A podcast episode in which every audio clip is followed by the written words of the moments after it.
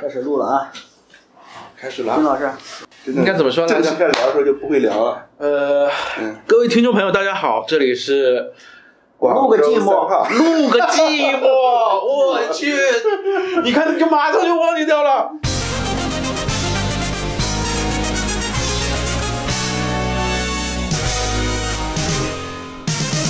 You are now listening to Makarosu 8299. 各位听众，大家好啊，呃，这里是录个寂寞，我们的测试版第二期，哎，对，对，第二期了。嗯然后的话，测试版第一期录了个啥呢？不知道，但是反正已经录完了。然后发不发呢？不知道，无所谓。但第二期呢，发不发呢？也不确定，看心情。但是呢，最起码我们现在是录了，嗯，对吧？然后我相信你肯定是第一次来听我们的这个节目。我们这个节目说啥的呢？不知道。录说是说点啥？说完了再知才知道嘛。然后的话呢，就是首先呢，还是想要跟大家自我介绍一下，我们这边呢是三个人一起来录的一个节目，然后由这位丁先生来开始吧。啊，大家好，我叫老丁，呃，今年四十岁，正式的工作是报社记者，呃，从事这个行业也十五六年了吧，娱乐记者，啊，娱乐记者，对，然后我来自 Raham Town，也算是根正苗红。这叫什么意思石家庄，啊？啊，石家庄英文名，胖，哦 他竟然不知道啊！我们另外一派竟然不知道不 Town 那个梗，你不学英文的吗？你英文怎么那么 rock 差？rock rock 不是十吗？对？home 家吗？town rock town，哦哦这个他我们应该鄙视你他。这这学学习了，学习了，学习了。所以说，我觉得这个这个你这英文怎么学的呀？录这个这个我另外一号还在学英文，结果不知道 rock town 那个梗。对，啊，rock town 现在是最热点的地方啊！当然，我们也希望我们老家的民众都呃坚强啊，都并且能够战胜疫情啊。比较少。我这这呃顺便介绍一下我啊，我这个叫阿童木。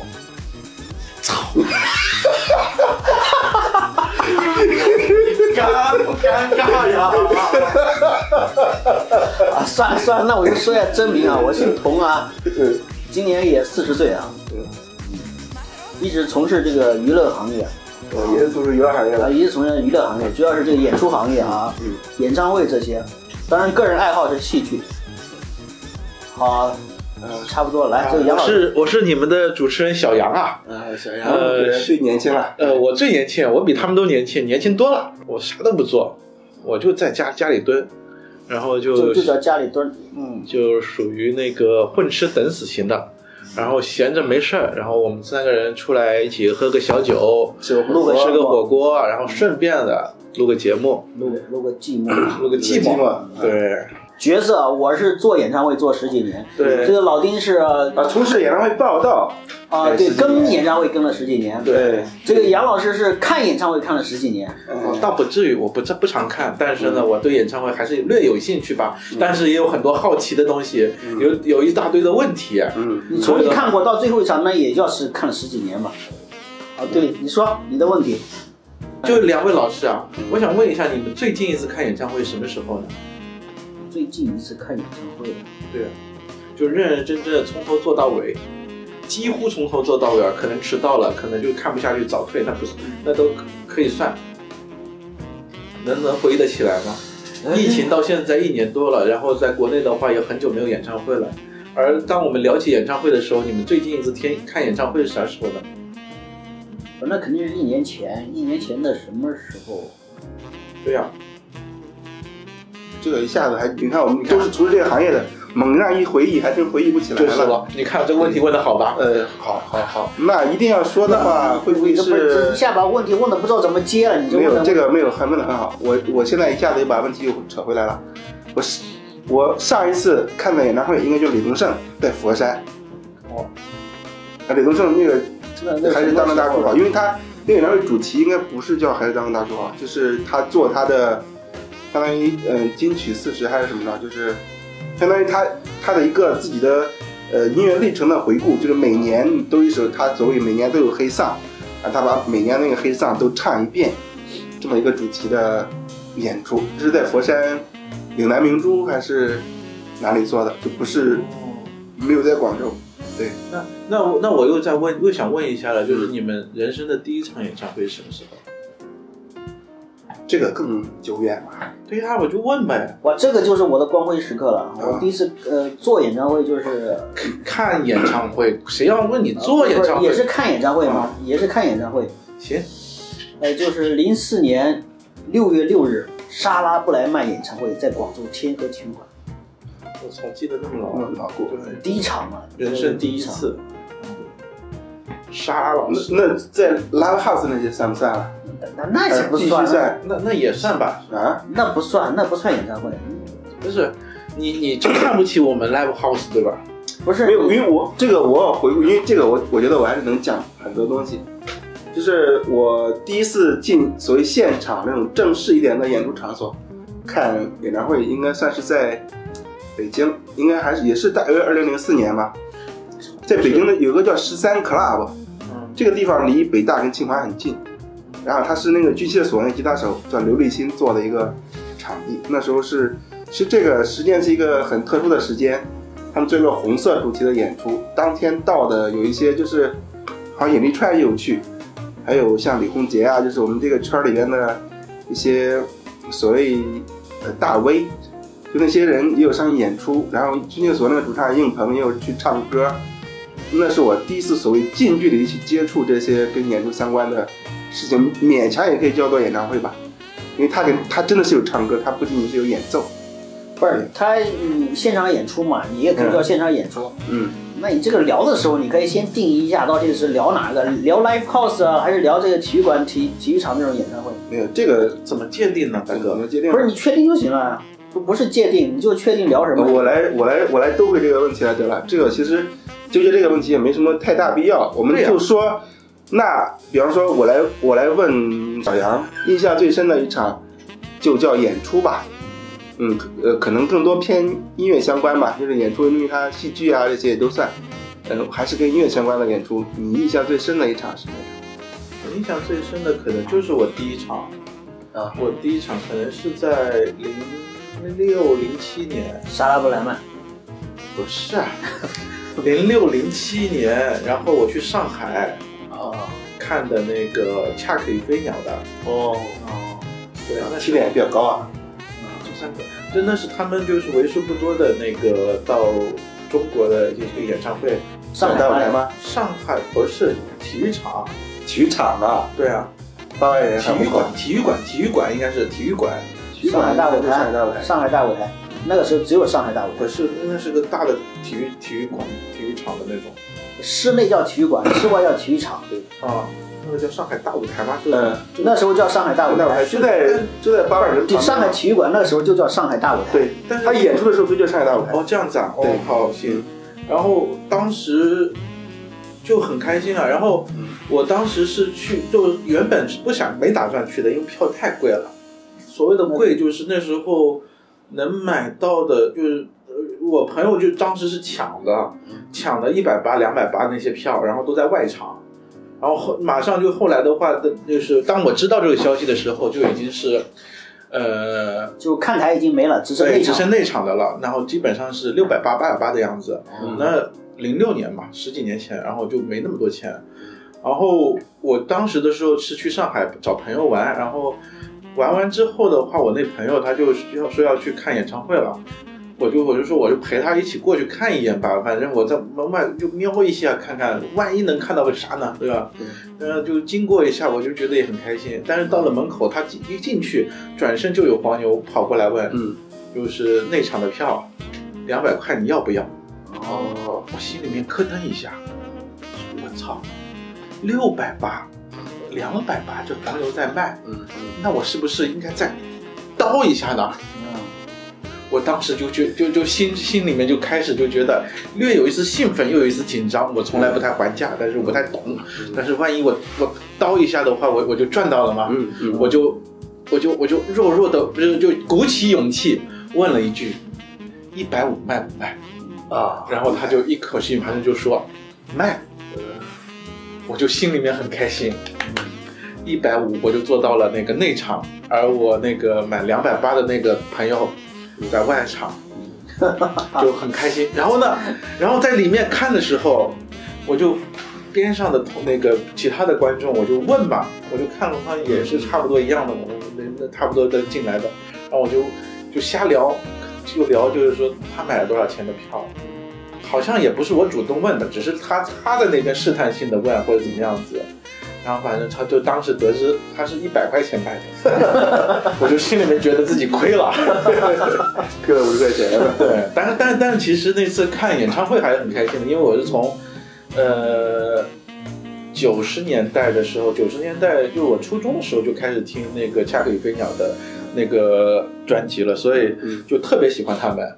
然后那是为为数不多的他们能够到中国来演出，然后又能够有原本是觉得以为看不到了，然后现在当时又看到了，而之后的话又因为那个飞鸟良他那个就就是阿斯卡飞鸟他那个呃因为好像是吸毒吧，就被被抓了，也不是被抓了，就是就就就就一下子就已经没办法出专辑啊，或者是在日本整个名声也不太好，所以的话就挺。之后就没有新的作品了，也没有什么演出的机会了。那也算是就是说，在他就是跌落神坛之前，能够看到他们的演出，嗯，觉得特别开心。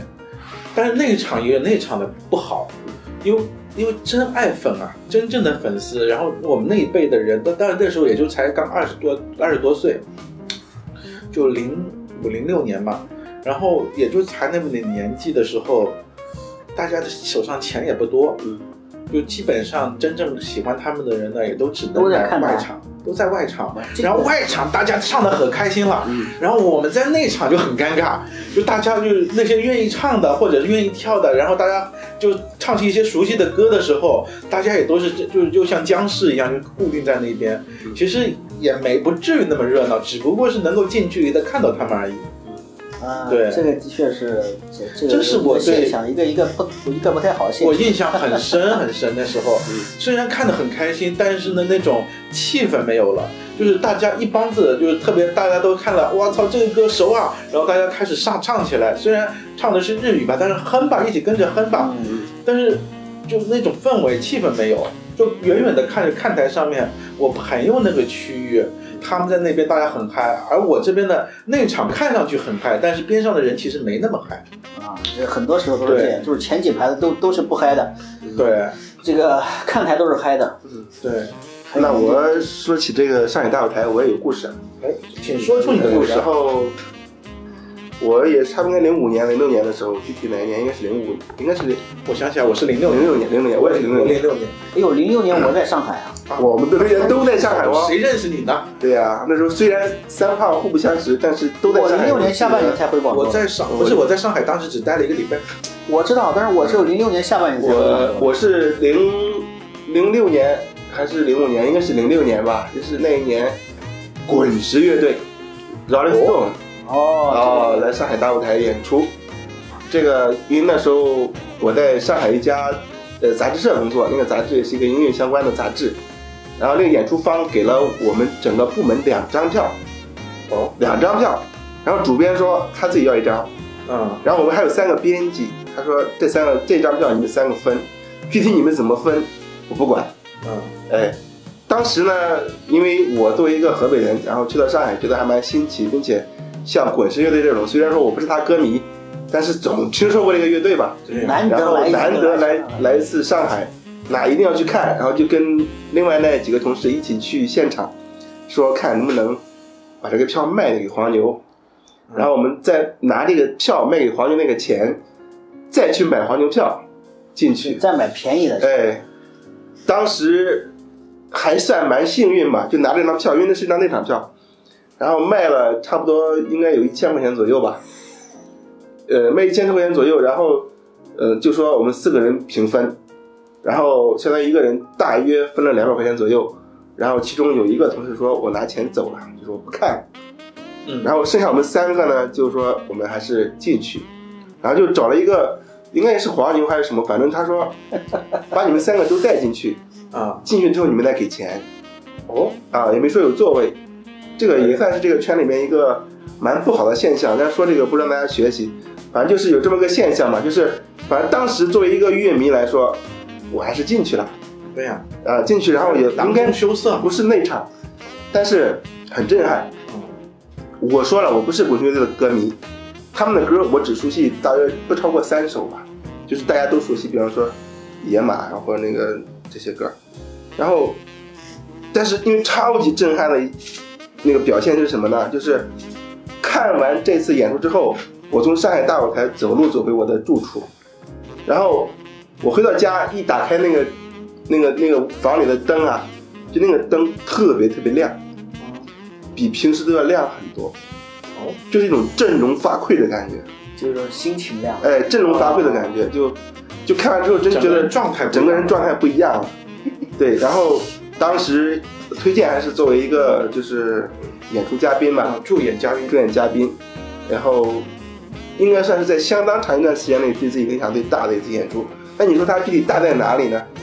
我没有像刚才小杨说那个，比方说大家一起合唱啊，因为我也不会唱，啊，对，但就是算是有生以来看过的最顶级的演唱会之一吧。哎，你这个第一次都直接就第一次上次就就跟黄牛扯上关系了。啊，我也不想了。那这位啊童先生呢？童先生这个演唱会主办方来说，是不是对黄牛深恶痛绝啊？倒也不至于，我觉得他那也不至于，对对那对。这童老板分享一下自己的演唱会经历啦，印象最深的。经历就多，印象最深，我也是第一次，第一次，因为我觉得这个这个萨拉布莱曼这个这个起点的确有点高，嗯就是他这个哇，都这么高，我操，都高。就就真的是真的是好看。嗯就当时我印象最深的是什么呢？有两点。第一点呢，人家那个装台真的是快，好，国际化，人家就是巡演，但是人家装台用了八个小时，只用了八个小时啊演唱会装台只用八个小时。我们正常演唱会都是提前四五天就三四天都要都要进场，嗯要装台。哎，我之前我们做巴沙拉布莱曼的时候，在深圳，可是装了好多好两天呢。啊，那你就这个这个这个就不知道怎么回事了啊！人家这个拆台只要四个小时就走了，哦，啊，这个嗯，这很震撼。另外当时你那时时候是几几年？零四年零四年吧。第一次第一次，哎呀，零四年，零四年还没有那个奥运会呢，他还没火。这这跟装台有什么关系火了之后，他这个舞台要大呀，大哥。月光女神的，对啊他没在他中国那年是月光女神，那年他算是在国内比较 UMI 才才开始火的著。名的，就是所谓的国外的天后级的人了吧？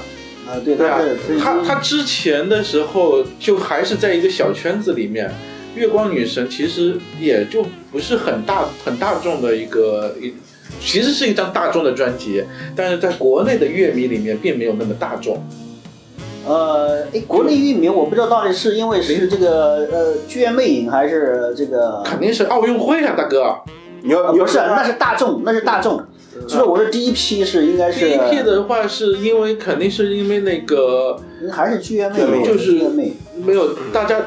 一是他是因为他他是唱过《局面魅影》的，嗯还有一个很重要的是，因为那张专辑就是《月光女神》那张专辑确实好听。对他几张专辑，哎，我现在他几张专辑我都有啊，就是到后都一直到后面的，一千零一夜什么之类的，我我我嗯，我都有。他这个的确是好，另外也让我发现我这个当时我这个英语不好，因为这个人家都是英语当时当时当时我觉得现在英语最好就同。当时我当时我印象很深，因为让我人家有个让我递了个电线 cable，就是那个电线线缆给他，我当时傻在那里，我就不知道说什么意思。虽然是他妈的哎，这个那那你那时候大学才刚毕业啊，刚毕业是吧？英语怎么那么差呢？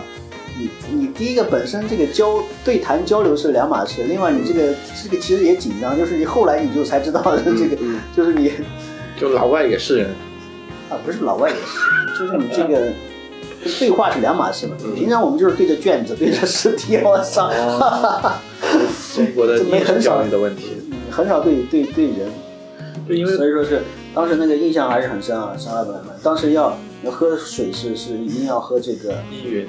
依云水，嗯。当时依云水很少卖，就很贵，对呀、他买不到，嗯。就是到处去找。录个寂寞，现在开始植入品牌了啊！啊，对对，这但也不好喝呀。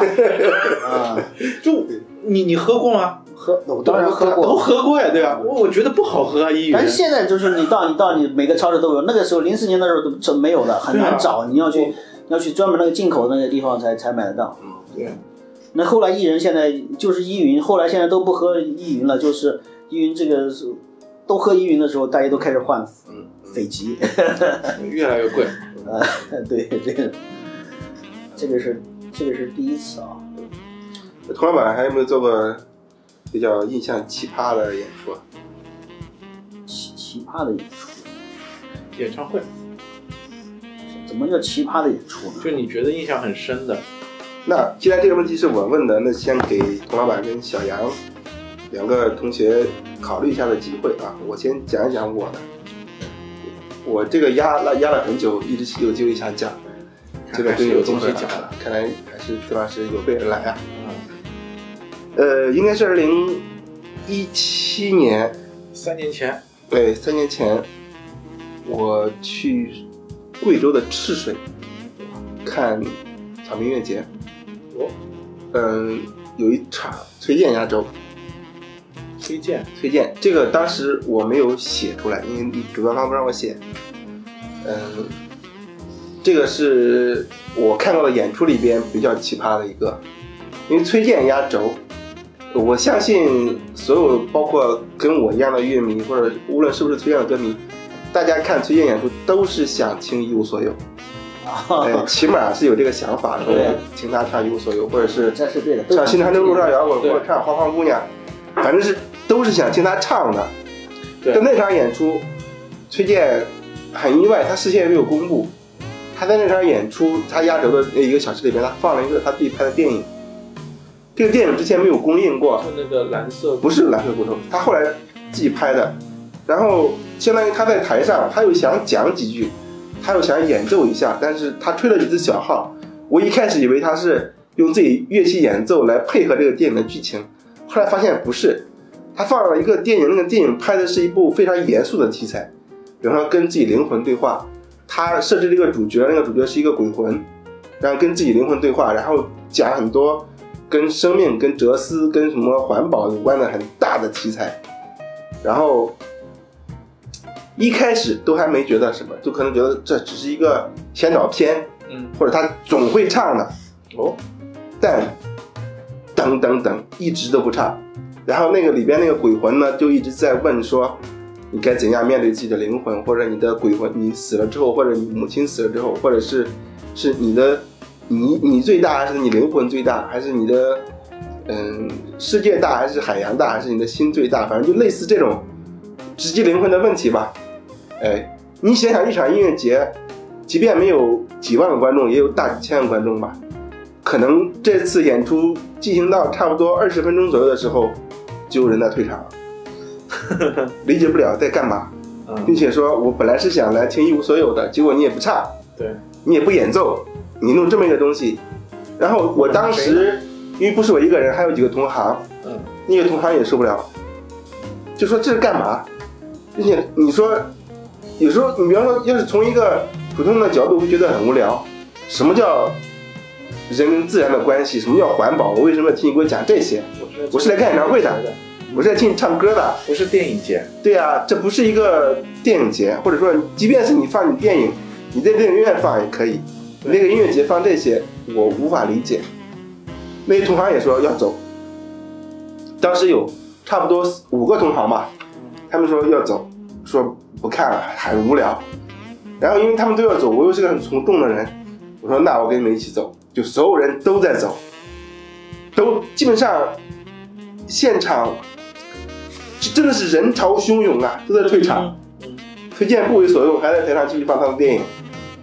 然后我跟那几个同行走出去场外了，走出去了，我又返回来了。我说我毕竟是推荐歌迷呀、我虚晃一枪，对虚晃一枪，我说我还是想看他到底想干嘛。反马枪，然后相当于是我真的是成一个逆行者，嗯所有人在退场，大家可以想象那个画面，一个音乐节嗯，怎么着都有几千人，所有人那是真的是那个场面，我当时没有很后悔没有用视频录下来，所有人在退场，我是一个逆行的往前走，啊，到最后就是这个所谓电影播放完之前，现场的留下的观众还没有保安多，我去，那不差不多了，没有保安多，保安可能现场有几百，有至少有几十个吧，啊。现场也就剩了几几十个观众，啊，我是其中之一。但你说我现在我也年纪大了，现场那个电影的剧情我基本都忘了在讲什么了，刚才反正就是一个特别特别严肃的一个话题，跟灵魂对话或者是怎么样。然后崔健后来在台上他自己也觉得很，他说我印象比较深的一句话说，那些提前走的人，错失了一次跟自己灵魂对话的机会。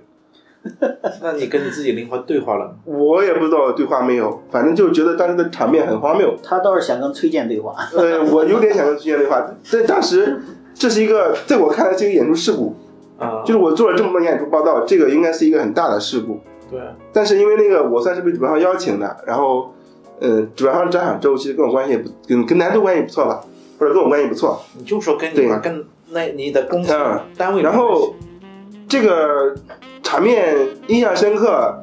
我作为一个老人家，我回到后来结束之后，我回到酒店，我就睡了。哎，然后后来张小周还一直问我说：“你睡了没有？赶紧出来，要跟崔健吃火锅。”哦就说要把这个事儿圆一下，就是最好是呃，至少说采访一下崔健，说他为什么要这么做。但是我因为提前睡了，当时发了短信我也没看见，还错失了一次跟崔健对话的机会。哎呀，这个可惜但，他说后来就一直在说，他说在就在酒店旁边一个餐厅里面，他们在吃饭，让我赶紧过去。但是我因为提早睡觉了，我也没过去。我现在非常遗憾，就是没有去跟崔健去当面去问这个问题，或者说当面跟他交流一下他当时是怎么想的。那他那部所谓应该也不叫纪录片吧，就是一个呃所谓艺术电影吧，到现在也没有公映，没有公映。啊，但你看他正常音乐节，他还是该演怎么演怎么演。对对对，但这次真的是一个非常非常奇特的经历，所以我这个我还从来没跟人讲过，因为后来因为张小舟他一直在说这个不要正面不要直接说了，因为这个尤其是对呃演唱会主办方或者对当地来说不算是一个特别光彩的事情，对，因为退场。但是这个事情我之前也没看过新闻报道。没有报道，就没报道出来嘛。你你你首先本身你说在四川或者在在贵州赤水做个音乐节，本身跟你没什么关系啊，，对，本本身就算你没什么事儿，也不也不会去，因为音乐节多了去了。但但这个我觉得是一个特别特别正常去那边的那些，他那边的观众其实也不是观众，就是不是那些乐迷，其实大部分都是游客。对，它游客它其实是，呃呃，制品当地政府做的一个文化项目嘛，可能是。具体他怎么想的后来不是看不后来他好像因为我睡觉了，但是有人没睡觉，因为跟他聊了几句，他其实，嗯，我觉得像崔健那个级别的人，他肯定也都想到这些。不是，他是他是这样，他是想有，他是想做自己想做的事情，嗯自己喜欢的音乐，哦或者怎么样。但是这些有些事情反而大众有些不并不是全都买单，还是想听，就像你说，还是想听到一无所有。嗯但是他觉得从从他的角度台上，妈的，我每次都唱一无所有，对 我都唱完了，这个就是他都要唱三十多年了。对呀、对从他的角度是这样考虑，他想搞点啊，呃，那那啊既然说到这里，我再把这个事儿讲完。我我呃习惯就是，因为也在同一年，同一年简单生活节，呃，李宗盛压轴。哦，呃，李宗盛亚洲节，简单生活节是我不知道大家有没有关注过，就是呃，听说台湾的团队嘛，就是张培仁他们知道，但是做的，然后那个嗯，所谓嗯有一个 slogan 叫做自己喜欢的事，让喜欢的事有价值啊，这些就类似这种嘛，就是。他有一次就是也是二零一七年嘛，就请上海。呃，在上海那个李宗盛压轴，李宗盛也是，嗯、大家你也可能我们呃三胖或者是我们这个年龄段四十左右的人都听过李宗盛，都对他还算熟悉或者喜欢就我们俩。啊，当然主要是我们童老板不喜欢，对，但是很多年轻人，比方说九零后或零零后或者年轻的一辈，他可能他没听过李宗盛之前的歌，他对他的了解就从呃《给自己的歌》或者《山丘》这两首新歌可以了解他了。所以当天呢，很多歌迷就冲着你《山丘》去的，就是我跟你一起唱合唱《山丘》的。然后李宗盛呢，他说我为了这次演出，我做一个特别的编排，我唱很多之前没唱过的歌，呃，唱很多我写给别人，他们唱红了，但是我自己没唱过。我是，并且是一个特别的编排，非常特别的编排。这个，呃，你们只有在这能听到哦，在别的，比方演唱会啊，或者是其他场合听不到的。但是那天也是一个特别特别特别呃奇怪的一个环节，就是唱到最后那些歌迷没耐心了，因为大家都知道，原来一场音乐节其实留给艺人的时间差不多最多一个小时，六十首歌左右，对，对，十首歌，但是他李宗盛唱那些唱的什么飞呀、什么七点钟啊，什么这些，嗯，最爱啊这些，嗯，可能有的歌迷会知道，但是对于非李宗盛的歌迷来说，这歌没听过，没感觉。我就是要等唱《山丘》，一起合唱。然后李宗盛在台上安慰他那些台下粉丝说：“你们不要急嘛，我一定会唱的。”会有大家一起合唱的歌。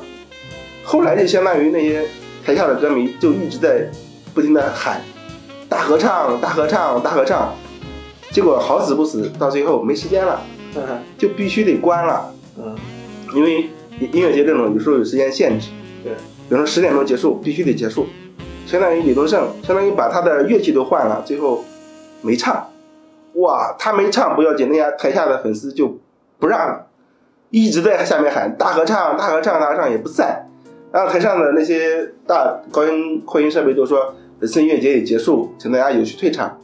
那些粉丝还是不依不饶的这个唱山丘，这也相当于一个小事故，当然没有第一个那么大。我对我当时因为这个发生在同一年，然后崔健跟李宗盛相当于差不多同一辈的这种教父级的人物吧。嗯我当时觉得这个还蛮有趣的，但这两个现象我都没写，因为主办方他也不建议你写，那时候也比较乖，但我就一直埋在我心里边，我说找机会要把这个事讲出来。对哦，对，你他具体比方说，呃，它能说明什么问题呢？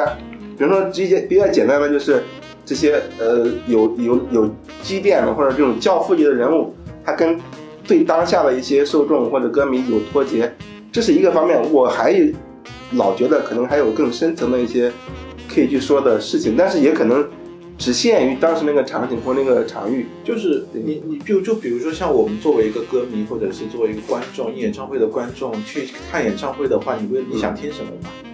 那对对于我们大部分人来说，花了钱就想去听熟悉的歌嘛。嗯，对，有的人想要去合唱，有些人去寻去寻找那个感觉嘛，嗯或者就是很期望能够在看真人现场唱，现场就是有怎样的一个效果，有一些不不同的效果嘛。但是对于那些歌唱者、歌手来说的话，他们肯定是希望，就是说对于他们来说，演唱会也是一次难得的机会，嗯然后他们也希望能够做一些不一样的。嗯，那就有一些人就会觉得，就是说，哎，我希望能够做唱一些平时不唱的。嗯，不一样的，跟别人不一样的，就不唱那些大热门歌。对，他觉得自己的歌迷不一样，但其实自己的歌迷都一样。对他，我觉得他有时候也不一定，他是认为这个观众会理解他，他都他主要就是想做他自己。他唱烦了，审美疲劳了，想做点新的东西出来。他自己已经觉得老是唱这首歌无趣了。呃，为什么我来唱这首歌？不，肯定不是我觉得我唱的这首歌很爽，我就是为了想赚钱。但是现在就是说，我有些新新的机机会，我就想尝试一些新的东西。我 地位到了，高了？但问题是，这两位地位十几年前就已经很高了。不是，这都尝试过了。张学友、陈奕迅啊，这些都尝试过，就是玩是新的这个新的风格、新的歌曲，但 但是就就是不知道最后都失败嘛。就是大部分的，大部分的观众、听众听能记得的你的，也都是你，就比如说这个歌手，就是那种天王巨星啊、天后巨星啊，他早期的歌曲，但凡是新歌都不太记得了。是，就是就是，比方说我们说演唱会这个主题，那比方说，我刚才小杨也说到了，我为什么要去看演唱会？为什么我花钱要去现场看你演出？很多人千块钱，对呀、我无非是想，比方说跟你一起大合唱嘛，就是听你来唱我最喜欢的几首歌嘛。对我不是想让你去给我讲什么人生哲理，跟自己灵魂对话的。我跟灵魂对话，这个还未必能实现。或者说我去你现场，我有的人怀着社交的目的，或者有的人就我就是去卡拉 OK 的，就一起合唱的，我就开图个开心。我没有没有说要一定要要背负很多什么呃什么人生的大道理。人生大道理，或者说我要听很多之前没听过的歌，我不是那个目的。不是绝对不是去听没听过的歌，这一定是。对啊这个有时候就是我觉得这个很难花钱买你的演唱会的票，还不就是因为我认同你唱的那些歌，因为你你你唱的那些歌里面太多我熟悉的、我喜欢的嘛。对那那就因为我是喜欢你之前那些，就是说那些那些那个热门的歌曲，我才来听你的演唱会。如果你告诉我这次全听歌，我图啥？我干嘛？我肯定不会拍。所以说我上次说那个张惠妹那个阿密特，他就失败了。但是他这个就是演唱会和专辑都非常棒，但是大家观众不买单，那最后还是要重新开回他的经典歌曲的这种。嗯，因为那个佟老板又又是资深的演出工作者，然后又是一个资深的文艺爱好者，那你就讲一讲，你觉得你在嗯从业这么多年经历过的比较奇葩的也多？你刚才一说到你说到事故嘛，我就就想到这个什么呢？嗯这事故其实很多，啊就是你包括我们之前最大一次就是当年是做艾薇儿的时候，就是在这个杭州。哎呀，哎呀艾薇儿老师，大家都喜欢。这说到其实这这说到这里，首先说一个前提就是什么呢？就是国外演唱会跟国内演唱会的一个时间。嗯国外演唱会一般很短，对哦，九十分钟吧。对，七十到九十分钟嗯啊，七十到九十分钟。但是国内的演唱会一般都是两三个小时，两个半小时。啊，对，这个是，这这个是，但是这个电影反而反过来了，嗯，国外电影一般都是两三个小时，但是我们国内的港台这个电影一般都是九十分钟一个半小时，嗯啊，这个就反过来了。所以说，艾薇儿他的巡演当时也就是七十分钟，嗯对，七十分钟。当时在那个就在在杭州出就出了这个事故，什么唱到倒数第二首歌的时候，嗯那个音响烧了。嗯。哦，音响烧了，音响烧了，虽然烧了，但是这艾薇儿其实还是把那首歌唱完了，嗯，但是观众就不买单，为什么呢？首先有个前提，妈的这个演出前有黄牛，嗯，就在外面他自己印了传单，就是上面写了二十五首歌，我然后它背面是卖给这个这个呃星巴克这个呃呃汉堡王就是做广告，啊，这个黄牛 这么猛吗？就这样，对，正面就是这个这个这对哦对，就就很那个什么，后背面就是广告，很多歌迷都拿这个单来看了，嗯嗯。然后就吵你没唱完，啊，就没唱完，当然也就是七十分钟左右就没唱完，啊，这确实是个当年是个蛮大的新闻事件。嗯，对，对，就让你退票，嗯 我操！但是我们他们的的确确最后也就是一首歌没唱，啊，也就是一首歌没唱。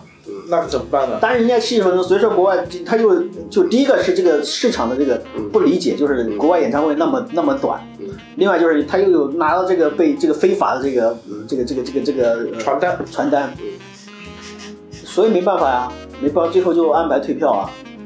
那个跟这公安来一起来安排退票，最后退退退那个什么，很多黄牛把什么票都收过来再退，完了那次个这个我有印象。啊，这个这个是很大的这个算是这个我我我想起来，就是我以前做一个演唱会，然后呃，就是观众想要他唱这观众熟悉的歌，但是他想要唱自己想唱的歌，王若琳啊。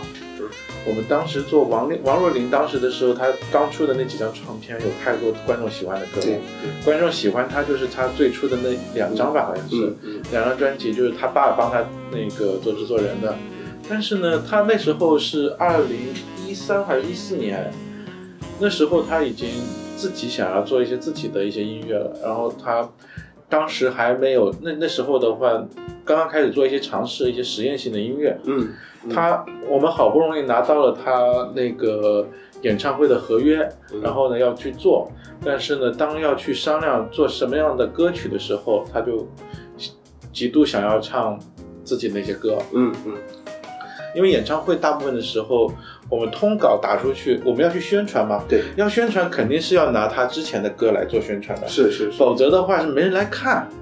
但是那个他自己呢，就非常抵触那些歌，嗯，他很不喜欢那些歌，因为很多人很多歌手都不喜欢他的但最王若琳这个是最唱的个也算是是个蛮特殊的是个特例了。对然后他本身自己，而且他那些歌真的很好听，其实对对。我我们嗯。应该都很喜欢。但是就他对于个人来说，他我会觉感觉上他不太他讲的意思就是说，呃，其实那些歌并不是他自己的意愿，嗯不是他自己的作品，而是他爸爸的作品。嗯所以就是说，他还是觉得，嗯，并不是很愿意唱。当但是我们要去宣传这个演唱会的时候，而且他那个演唱会价格也不不便宜。我，而且我我们是一个拿以不便宜的价格放在星海音乐厅来做，其实就是说，就算票票全卖完了都是亏钱的，但是你不能让我们亏的太多。那当时的时候就去跟他去妥，就是商量这个事情，也是沟通，也是花了不少的时间。但是最后，呃，他前面就是说唱的大部分都是自己的歌，在最后返场的时候，唱了几首那个大家还算喜欢的那些经典歌曲，很多的很很多演唱会都这么编排。对一方面他是有些艺人他抵触，另外一方面你前前面把这个经典歌曲都唱完了，人就走完了。对，但也算是一个，就是说，你作为一个相对比较有个性的歌手，那如何去做自己演唱会的时候做一个妥协或者是平衡吧？哎，你你说这真的是很多人来就是为了听那几首歌一首歌，听完他就走，是的，对呀、听完他就走。对呀、就别说别说演唱会了，我看音乐剧都会啊、啊，听看猫的时候，听完 Manberry，我就觉得这是这呃这个音乐就可以走就看完了就。可以走了。对呀、所以你说到这个，所以说现在那个，有有国内的有些音乐剧也是就是。就没有一首这个拿得出来的哦，我们扯远了。哦，扯远了，对对对对对扯远。音乐剧是我们下一个话题你也扯到音乐剧了，我只是打了个比方，好吗？请问两位老师看演唱会有没有看哭过？哇，哭过演唱会，我其实看演唱会不多，呃，然后其实是看的开心的是多，哭倒不至于。开心的话就有有几场就看得我操，就是那种喜出望外的那种感觉。哪一个看了？就有一次是在好也是差不多十年前了，嗯，就是那个在蓝宝石万方的演唱会。哦哦，还有林声祥的演唱会，哦，都是都是那全个，华报做的。对对对对。对，荒岛音乐会嘛。荒岛音乐会，荒岛音乐会。然后那两场主要是他，真的就是那种，就是我其实之前没有那么大大的期待，但是在那个那个时候的话，就感觉就是说特别开，看着特别爽。嗯。嗯。然后，然后其实就第一次的那个《恰克与飞鸟》的那个，我我自己也非常非常喜欢，就就对于我来说，我可能就是当时没有计划好想要看第一场演唱会。嗯就如果是人生第一场演唱会，可能就是说哇，早早的买了票，然后酝酿很久，嗯然后呢就兴奋了，很开心了。那时候其实就当我确定要看，然后买了票，然后进去，然后坐在那边开场，可能就半小时不到，就整个人就是还没缓过神，然后就开唱了。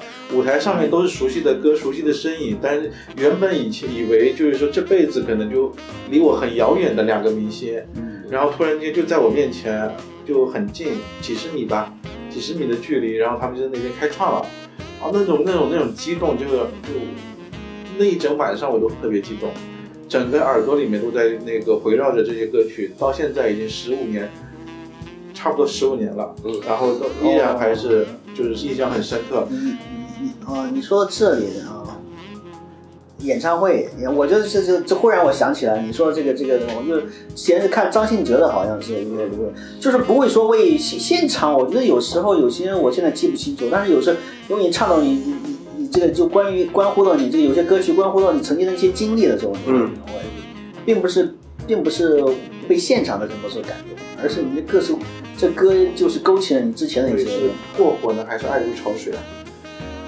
这个这个倒忘了。哎呦呃，为什么要还有谁？梁咏琪梁咏琪？哇，所以是短发的还是那个？哎，你还有什么歌？呃，还是胆小鬼？胆小鬼？不有些真的现在记忆不好，需要慢慢去想。好吧。我所以说这个很显然是我是哭过的，我这个这个害的应该是你害的，就是什么我害的？哪一个？第一次看演唱会哭是应该是你们公司做的，叫许冠杰。哦，许冠杰，对，啊许冠杰那次开演唱会，呃，我是跟一个同行去看的。那其实本来就是当做一个普通演出嘛，那是什么时候嘛？嗯，忘了，应该是差不多零几年吧，那时候。哦那很不不是零几年，一几年一几年一一一二一三吧，呃那第一次来不是不是近年来，不是也不是。近年，因为许冠杰来过很多次，呃，对，来过很多次。他那次那次是因为什么呢？就是本来就是一场一场普通的演出，没有做任何准备，就不是说因为许冠杰，首先我不是他歌迷，然后嗯，就毕竟他唱粤语歌嘛，我我对。对粤语歌本来也并不感冒，然后就跟一个同行一起去，说有两张票一起去看了。呃，哭点在哪里？哭点在许冠英出来，哦，哦，许冠英颤颤巍巍的出来，唱了一首《掌声响起》。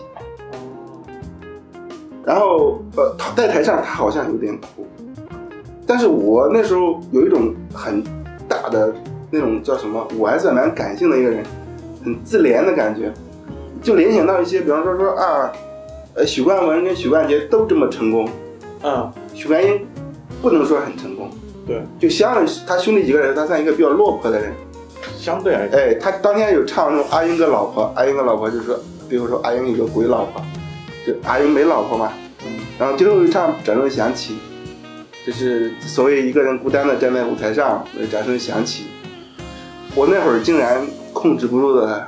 哭了，哭了。你这个，嗯。感觉同病相怜。有一点那种投射吧，那但是我那时候他呃对啊，就是有一种种投射在，就是说好像就是尤其是你的兄弟都那么成功的时候，对不对？呃，掌声响起那首歌呢，其实蛮煽情的。掌声响起，对。呃，还有一次哭就是看许巍，许巍，许巍第一次在广州开演唱会，那广州是吧？对，哇，许巍那一次，我觉得那个演唱会也是做得好。哎，那次，那次其实我我这个都可以承认我是许巍歌迷。那那天我还蛮兴奋的，不是蛮激动的。那当时领导都觉得哇，老丁真激动，因为早早就把版做完了，就要去看。啊，对对啊，我跟你说，我、嗯我看的演唱会真的不是，我觉得许巍的演唱会那一次那年的演唱会是我最喜欢的演唱会之一。嗯，他当天四面台，四面台就是也是也算是为数不多第一次看但问题是四面台吧。那一年，那那但是那那一广州巡也基本上全国都赔。呃，许巍是肯定是赔的。呃，我是就相当于在大学的时候，那时候最人也不能说人生最低落吧，人生说不定还有更低落的时候。就就在大学的时候，那时候 比如说前几天，呃人生比较灰暗吧，呃比较颓废吧，然后就那时候天天听他的歌嘛。前情是像两千啊，就是在别墅那一张，就都很颓，颓到不行不行的那种。但是当天其实最最让我那个哭点在哪里？就是，嗯，那天我是跟我老婆一起去的，哦，对我们两个还坐了，因为也算不错的位置吧。媒体位，哎，然后本来也因为许巍的歌也算熟嘛，对，当天嘉宾是李健，那李健还没这么火，哦，对，哎，我真的还就嗯忘了李健，那四面台那就不记得李健这个事儿因为。他还没红嘛，那时候还没红，那他们都水晶没大风嘛，那李健真还没那么红。哭点在哪里？就本来没没有太多感触，看着看着，因为他四面台嘛，他站台上，嗯，但忽然我的眼睛往那边一瞥，那边粉丝打灯牌叫，三面台，咱们四面台。你看这个家伙，他他开过四面台，又开过三面台，第一次来广州开的是四面台，你看那场说不定是三面台的，就是很大一个背景，那个长很长那那个是三面台那次，对，就是他的粉丝，呃，我当然我我觉得我是歌迷，不是粉丝啊，就是他的粉丝就说他的歌迷好了，打了一个灯牌叫“永远自由的心。哦，”，我看那几个字我有点受不了。主要是这是哪一年？永远自由的心，第一次四面，那我看的不是四面台，我看的是你，那你看的是那个呃，你看的应该那是明星明星据点做的。啊，对呀、呃，对你看的关注的是点都不此时此刻那那那那张的。大哥，人家在山区，你现在在纠结这个演唱会是哪一场？对我做那个，因为因为那次申广生做了做赔了，他就不敢再接许巍演唱会了。嗯，对，他做赔了嘛，那第二次也赔了，咱们都赔。你看他关注的点是这场演唱会赔不赔，而我只想听你到底为啥哭。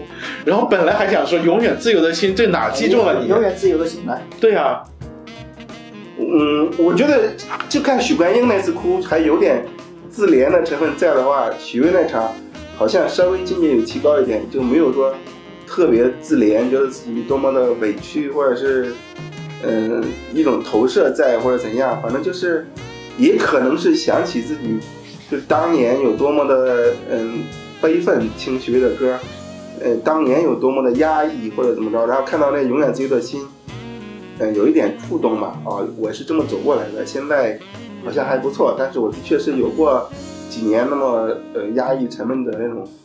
呃，那我现在你说自由吗？好像也还没有，反正就可能还是对自己有一些现状的不满吧。但就像上次佟老板问说，那你的人生目标是什么？我好像也没有什么人生目标。对啊，对，那你说我会向往自由吗？那所有人都向往自由，但是，嗯，是所有人都向往自由。对然后的话呢，你确实也不并没有，就是可能那时候啊，或者无论现在啊，也离自由，可能就是说真正我们所理解的自己所希望的自由，还差那么一点点。对对，可是它上面写的是永远自由的心，嗯它不是永远自由的人，嗯，心自由就好了。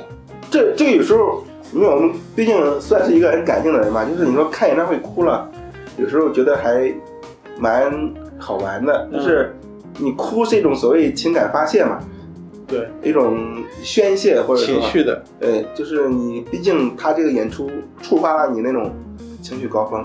对，你比方说你看了很开心，或者我觉得啊好舒服、好爽、舒服，服，哎，那是一种感觉，或者我觉得很有成就感。像说满座演唱会，我能把我看哭，我觉得也还算一种成就，成就吧，就就是一种很强的记忆就或者说。我作为一个他的歌迷，我也看到许巍当年多么的，就是他自己本身多么的压抑，但是他现在有多么的呃开朗，或者说多么的有一定的自己的成就对，然后嗯，反正情绪还是比较复杂的。当时反正的确是这个这个我印象比较深的看哭的两次是这两次了。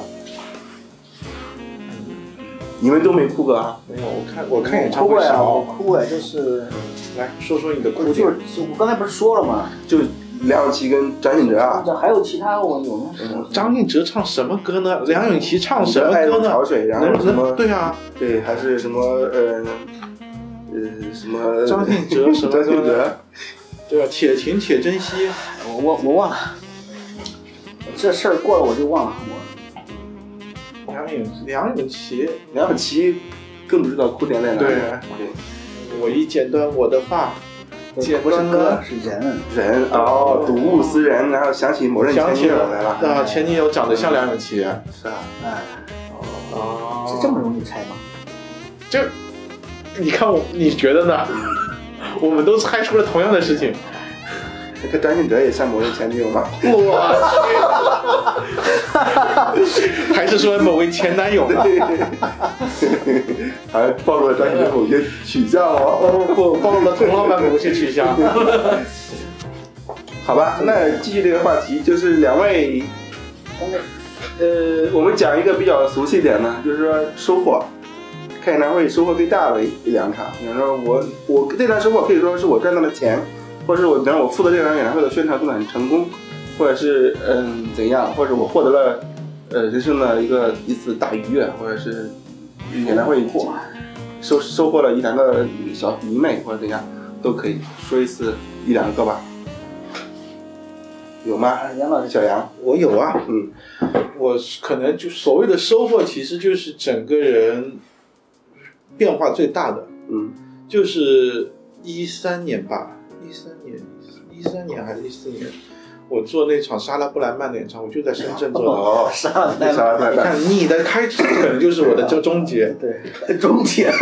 做演唱会的终结。啊，对，为什么呢？就是因为那一次做演唱会实在太辛苦了，对，而且是我我并不是并不是我公司做的，而是就是说，呃，属于兄弟公司或者姐妹公司，然后的话呢，我被派过去支援他们，因为他们那个公司的话，整个公司全是女生，然后那个呃，他们的员工呢，有的是出去结婚去了，有的生孩子去了，只剩下老板，老板的话又不方便做很多事情，所以的话就安排我过去帮忙做那个演唱会的执行，在那边呃三天吧，我就睡了一天一一晚上的觉，哦，然后前前面两天全部都是在装台，跟装台，装台的时候那个要盯着他们，除了盯着他们，而且通盯着要装通宵装台嘛，然后还有就是说，除了装台之外的话呢，呃，临演出之前的时候，临演出就是前一天晚上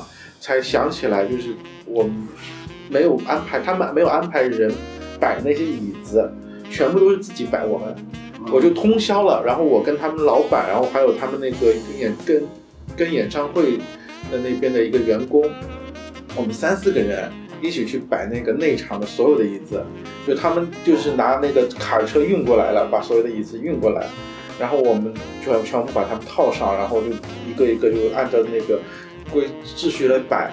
那次我是把真的就是把那个深圳的那个叫春茧嗯，那个体育场，体育场啊，是体育馆体育馆吧？体育馆啊体育馆，那个体育馆吗？哦，体育馆对，体育馆走透了，就是它的那个室内、室外，或者是他们的那个员工区，离员工区里面不是要绕来绕去绕很多弯的嘛，全部走透了。然后我当时去之前，我以为不是什么大活儿，就可能就帮帮忙过去盯一下就好了。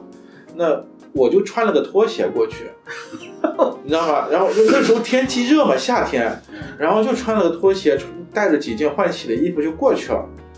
就谁能想到跑过去那边做演唱会，就就是就前期的那个执行工作特别复杂，而且因为它是一个大型演唱会，然后他真正对接的就只有我和另外一个同事两个人，另外一个是他们公司的，然后这两个人，而且那个同事就是就是经常会就是说就是做错事儿什么的，然后就是理解的也有有些失误，所以的话大部分都是就是我要去多跑，然后跑到整个演唱会的当天，我才发现我脚怎么那么疼呢、才发现那个那个拖鞋断了，裂开了，然后就一直在夹我的脚脚底板的肉，所以就很疼，然后就就夹出血来了。哇塞，我我是那个那天演演出就是演唱会结束之后，我才就演演出演唱会当天就整整个人松下来了，才发现这个事儿。只一开始只知道这个鞋不舒服，就是很想要去洗，就是那几天买去外面去买一双球鞋什么的运动鞋，就休闲鞋之类都行，但是就没有时间，我连睡觉的时间都没有。你想想看，一直到演唱会一结束之后才有时间回酒店。那当时他们订的酒店可好了，就是五星级的，就特别好的酒店。啊，你说你还说这个，当时我我还没说完呢。多然后然后那么辛苦，到最后对方，我我又以为可以多给一点钱嘛，就是因为毕竟一个演唱会，然后票房虽虽然说不上很好，但是也还行。我觉得多多少少我帮忙做了很多事情。我当时在那边就是隔隔了，就是整整个活动结束之后一个礼拜，一个礼拜我我缓过来也花了一个礼拜，嗯因为真的太辛苦了，太累了那几天。之后这对方老板给了我五百块钱，哎呀，心也在滴血啊，对啊，我就觉得，脚也在滴血。我觉得就是说，其实其实其实就是，我觉得怎么说呢，就是工，反正我我我到我在自己家公司也是工作，嗯我到那边的话也是工作，同其实同样都是工作，都是拿了薪水的，但是我在那边真的很辛苦，然后做了一场演唱会，然后到最后给我呃这么点，哇，就觉得心里面特特别不是滋味儿，特别失落。很失落。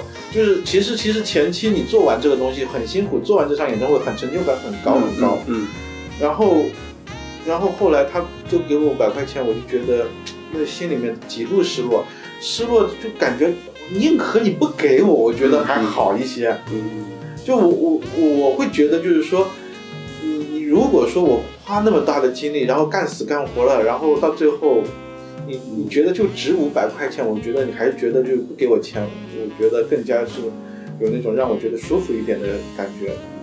所以那次之后没多久，我我那个就什么觉就觉得就是说到当时的我我那一整个夏天吧，我都对整个就做演出我就开始有些怀疑了。我我觉得图啥呢？为啥呢？我我当时就那时候我才三十出头，就觉得我最青春最好的时候，然后的话，我做那么辛苦，其实而且这种也算是算是顶级的演唱会了，然后收入就这么一点点吗？我我感觉就是很难过。然后，但是我回过头来回到自己公司的话呢，确实就是我们做的一些是小剧场的演剧场的演出嘛，就剧场演出的话，你你整个票房也就看在摆在那边的，有哪些亏哪些赚，就让我会觉得特别失落。其实就是开始对演出这个行业开始有些怀疑了。这个是我嗯一三年、一四年那样，一三年吧，可能嗯开始就是说，我觉得我我我我我需要有些改变。然后之后的话，就可能换了份工作吧。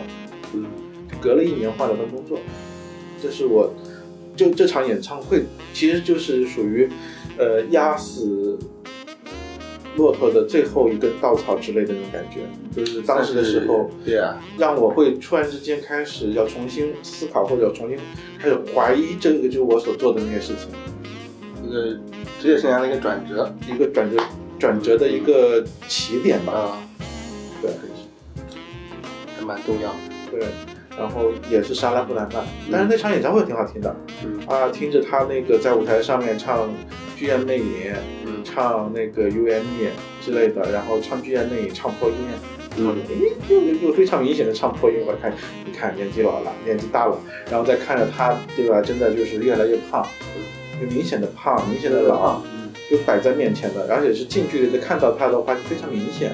虽然其实唱他唱其他那些歌曲其实都还不错，还依然还是宝到位了，但是一唱一些有难度的歌曲就能够明显的感受到，呃，唱上去有些有些难度或者怎么样子。然后人家也确实啊，就是那个年纪到了，呃，这个这把年纪，然后在国外那段时，其实莎拉布莱曼在国外也并没有那么火。对对对对，他他火在国内火，主要还就是因为，呃，那个啥，对，因为因为奥运会跟 U M 跟那个月光女神，对，所谓的外卖，月光女神不火的，其实她怎么说呢？就是她相当于一个，就是在我们还不知道什么东西是好的时候，就跟就跟理查德克莱德曼曼差不多的，一样的，就是属于就是说，在国外根本没人知道，没什么人知道他。国外他很一般了，是一般的不算是钢琴家，但是在顶国顶级的，因为在国内的话是第一个，就是那个到中国来让中国看知道钢琴王子，然后中国很长一段时间，可能这十几年，就是大家的那个固有的印象就是钢琴一想到可能会看到钢琴就想到理查德克莱德曼，然后理查德克莱德曼也就是一直到现在，每年就除了疫情啊，嗯疫情之前几乎每年。过年左右的时间，那段时间都会来中国开音乐会，对，大赚特赚。啊，好，那，没想到小杨在成为乱童之前，还真的是演唱会给了他很大的一些打击，的人生观我觉。得这个也是，其实就是你怎么去看这个规划自己，就是你说，呃，我觉得这个首先是你你要看这个这个行业的它到底是赚不赚钱，其次是这个行业里面的什么公司和这公司里面什么位置的人赚钱啊 这对 这是这样子的，就是主要是我我我我我觉得这是一个鲜明的对比。比如说我那时候做了个那么个演唱会，但其实也不是我做了，只是去帮去做帮忙做了一些事情，然后没多少钱，这很正常。嗯，但有些人不一样了，有些人可是靠演唱会来赚钱的，哎而且赚了不少钱。哎，这个要讲一讲，这个我觉得可以让我们学习学习要。讲实力往，不要讲概念，不要讲什么嗯嗯空泛空的东西，要讲真正发生在自己身上，比如说哪场演，唱会让你赚的最多？或者说让你感悟最多，收获最大。你之前说跟你老婆你是什么在演出的时候认识的？我我们是新海音乐厅认识的，哎，不是演唱会啊，不是演唱会。好，现在是你的时间，It's your turn。呃，不是我我我一直是这个，我一直在分析这个演唱会，就是我当我决定要做这个演唱会的时候，我就看这个这个呃这个行业里面最大的公司是什么？就是你当然是最大公司还是国际的嘛，是吧？那内神，呃，Life Nation 或者是 AEG 嘛，呃，这一直盼着，我也是有有点有点像你这种，就是一直盼着 Life Nation，后来 Life Nation 进来之后，我们跟他们其实也是有，嗯，还是出有合作的，这个后来也发觉这个其实也没什么，嗯，就是你如果是纯粹是真的是就是，如果是做一个员工的话，如果想赚钱的，不可能赚多少钱的，啊，除非你是很高的这个职职位，然后这个、哦哦呃很很高的职位，然后就这个什么年薪什么之类，而且还要在大公司，嗯，小公司也可能也也不是很大，啊，所以说你你这个演出行业，你就是你想做，最终还是要做项目。所以具体什么项目呢？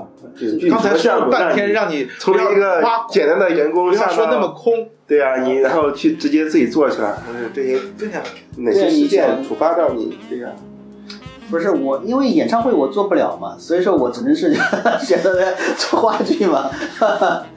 演唱会你就，而且这里面你谦虚了，只不过是你看不上。好吧，那你讲一讲你老婆怎么认识的？